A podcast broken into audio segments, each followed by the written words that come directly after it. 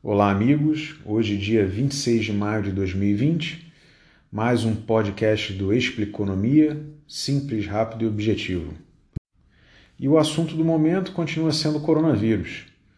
É, vamos falar um pouco sobre isso e o impacto que está causando aqui no nosso mercado interno. A bolsa hoje abriu em alta e já opera aí na casa dos 87 mil pontos. Lembrando que no dia 23 de janeiro a bolsa atingiu o pico, né, um recorde histórico aí de 119.527 pontos, e logo depois, no dia 23 de março, é, ela caiu ao menor patamar do ano, atingindo aí 63.569 pontos, que foi uma queda de 47% em relação ao pregão, ao fechamento do pregão do dia 23 de janeiro. No fechamento do pregão de 22 de maio, sexta-feira passada, ela fechou em 82.173 pontos, que já é uma alta de 29% em relação ao pior fechamento, mas ainda assim é 31% abaixo do melhor, né? ou seja, 29% acima do pregão de 23 de março, mas ainda assim 31% abaixo do pregão de 23 de janeiro. Mas hoje a bolsa já opera aí na casa dos 87 mil pontos, né? É, uma alta expressiva nos últimos dias, ontem é, e já hoje, e o dólar opera 5,37, uma queda também expressiva se a gente for levar em consideração que no dia 10 de maio o dólar atingiu o patamar histórico de R$ 5,86, né? E aí esse movimento ele é devido ao otimismo do investidor em relação aos sinais de que o número de contaminados com coronavírus está diminuindo, né? É, um tratamento eficaz estaria mais próximo de sair e também o fato de vários países já estarem reabrindo as suas economias. No cenário interno, também tem a questão da divulgação na sexta-feira do vídeo né, da reunião ministerial aí do Bolsonaro, seus ministros. Enfim, os investidores entenderam que não há nada no vídeo que desabone o presidente é, e que o vídeo por si só não desestabilizaria o governo.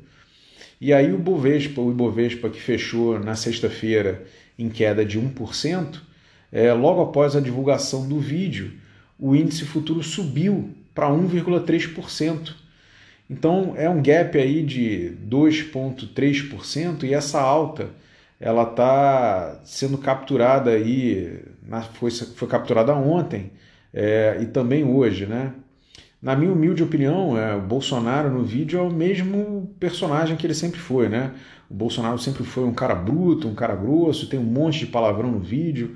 Eu, particularmente, não fico, é, não me sinto impactado com os palavrões, não me sinto ofendido.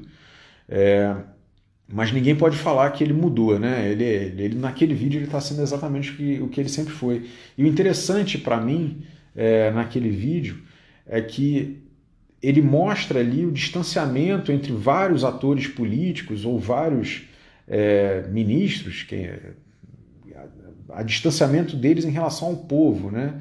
e que o, o, os governantes, os governadores, os prefeitos, deputados, senadores, enfim, ministros, novamente, estariam muito distanciados da realidade do povo, do, do mal que aflige o povo. É, e isso repercutiu muito bem nos apoiadores e, por incrível que pareça, repercutiu muito bem aí é, nos investidores também. Bom, é, não quero falar de política, mas esse é, é, é um, só meu comentário aí em relação ao impacto que é, o vazamento do vídeo causou na bolsa, né? Dando sequência, falando aqui rapidamente do boletim Focus que foi divulgado ontem, é, a inflação, né, o IPCA é, a previsão é que feche o ano em 1,57%, que é bem abaixo da meta é, de inflação de 4% ao ano. O PIB fecharia negativo em 5,89%, que é, é uma tragédia aí, basicamente causada pela pandemia, pelo fechamento da economia, pelo coronavírus, tudo, todo esse cenário que a gente está tendo, e um cenário de dólar para o final do ano de 5,40. Lembrando que hoje a gente está operando aí na casa dos 5,37. Falando da taxa Selic, é, a Selic prevista para fechar o ano seria de 2,25%, ou seja, 75 pontos base abaixo de 3% ao ano, que é quanto está hoje, é, e que já é uma mínima histórica.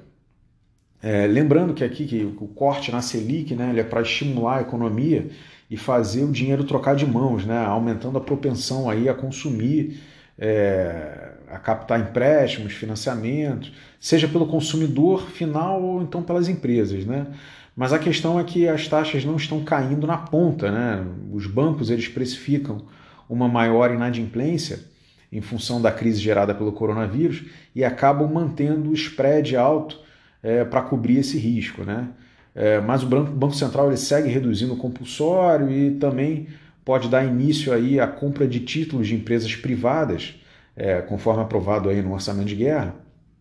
E segundo a fala do Guedes nessa reunião do ministerial de sexta-feira, seria interessante para o país é, é, essa medida do Banco Central comprar esses títulos de empresa privada, porque não só é, movimentaria a economia, traria um pouco mais de saúde financeira para essas empresas, é, mas também é, o, o, próprio Banco Central poderia ter retorno é, na compra desses títulos através de pagamento de juros, enfim, é, seria uma medida interessante para o governo nessas duas pontas, né?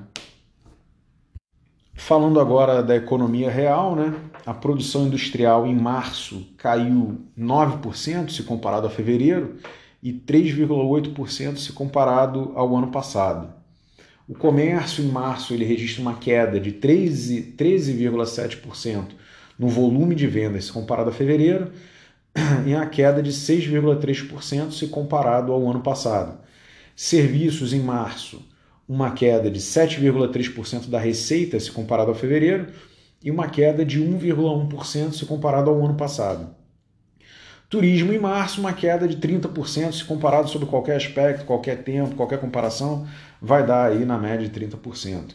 Então a questão é a seguinte, na, na economia real, pega os hábitos que você tinha antes é, do, do coronavírus, antes da pandemia, pega os hábitos que você tem hoje e tenta projetar isso para o futuro. É, eu acho que ninguém se vê aí num curto espaço de tempo viajando, né, pegando avião, ficando ali naquele espaço confinado é, com muitas pessoas, né?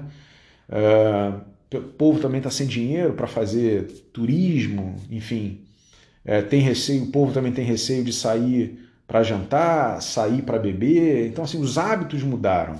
É, eu acho que as pessoas vão preferir é, fazer pequenos encontros em casa com, lógico, as pessoas que tiverem dinheiro para isso. Vão preferir fazer pequenos encontros em casa, jantares, happy hour, uh, churrasco, com pequenos grupos de pessoas em casa, os mais próximos, os mais chegados, do que sair. Enfim, isso gera um impacto muito grande aí no, no setor de bar, restaurante, hotel, turismo como um todo. Mas é uma nova realidade que vai perdurar aí é, seguramente até ter uma vacina para o coronavírus ou até ter um tratamento de fato eficaz. Uh, e aí é, é, é, isso se reflete aí no desemprego, né? Na, na, pessoas sem dinheiro, enfim, e quem sofre sempre é, é, o pessoal com menor escolaridade, né? Então, é, qual é a solução para isso? É dificílimo, entendeu? Eu teria que investir em educação para esse pessoal dessa poder atingir um nível de educação mais alto, ter uh, profissões mais qualificadas que demandem é, mais capacidade intelectual e uma maior remuneração seria aplicada. Enfim, é, é todo um cenário muito complicado. É, mas a grande questão também é que os, os liberais aí ficam engasgados aí com, com na garganta. É, mas para ter um alento nesse cenário dependeria também muito do investimento do Estado é, em obras públicas, né? De novo, dificílimo achar um equilíbrio para isso, quanto é Estado, quanto é iniciativa privada, o modelo é uma parceria, enfim, é, não sou gestor público para estar tá opinando exatamente sobre isso, mas outra questão a levar em consideração é que o cenário fiscal do Brasil aí se deteriorou muito com essa pandemia, né? São os auxílios emergenciais aí para os cidadãos, né? O Corona Voucher, o auxílio emergencial aí para estados, o auxílio emergencial para os municípios, uh, deixando aqui a corrupção de lado por um minuto por conta é, da não necessidade das licitações, é, é, que, enfim, mas que é uma realidade também, né? Mas a grande questão por trás disso tudo, para poder tentar sair desse cenário que a gente se encontra, é a necessidade das reformas estruturantes. Né? Paulo Guedes prometeu a reforma administrativa, a reforma administrativa não veio. Prometeu a reforma tributária, a reforma tributária também não veio. O marco do saneamento também não andou. E, e o próprio marco do saneamento é, tinha grande potencial aí para destravar uma série de obras de saneamento básico, né? De novo, cenário aí de parceria público-privado, etc. e tal. E isso tem um potencial muito grande de geração de emprego, né? O programa de desestatização precisa andar mais rápido, né, para reduzir o peso do Estado sobre o contribuinte e gerar um ambiente aí favorável para o investimento privado, né? É, aí sim o mercado começa a se ajustar e a gente pode começar a melhorar esse cenário. Mas volto a falar, precisa investir em educação, uh, precisa tocar as reformas, tem, tem uma agenda muito grande que precisa colocar para frente aí, é, e às vezes a gente perde um pouco do foco com os escândalos é, que envolvem o governo, mas é, eu tenho confiança que Paulo Guedes, sua equipe, uh, uma, uma, uma, camada boa de deputados aí, senadores, é, podem dar o foco nisso aí no, futuro próximo para a gente poder melhorar o nosso cenário e emergir é, dessa crise melhor é, do que a gente estava há pouco tempo atrás e melhor que alguns, alguns outros países, principalmente os europeus. Né? Outra questão importante é estamos de volta aí num cenário de guerra comercial entre os Estados Unidos e China, né? Trump batendo muito forte é, nas empresas chinesas, é, soltou um comunicado muito forte em relação à Huawei, é, que não vai aceitar o 5G, enfim, muita coisa acontecendo. Dessa matéria cabe um podcast separado. Uh, proibição de, de, de, negociação de ações de, de, empresas chinesas nos Estados Unidos, muita coisa acontecendo que de fato cabe um podcast separado. Mas isso de certa forma está tá beneficiando o Brasil, né? A China está aumentando aí a compra de soja é, é, do Brasil, enfim, mas também pode colocar a gente num cenário complicado em relação aos Estados Unidos. Mas como falei, é, tanta matéria aí que cabe um outro podcast. Hoje eu vou ficando por aqui, dia 26 de maio de 2020. É, se alguém quiser debater algum assunto com um pouco mais de profundidade, o e-mail é expliconomia.gmail.com. Eu desejo saúde a todos, bons negócios, e que passem bem por essa pandemia. Abraços.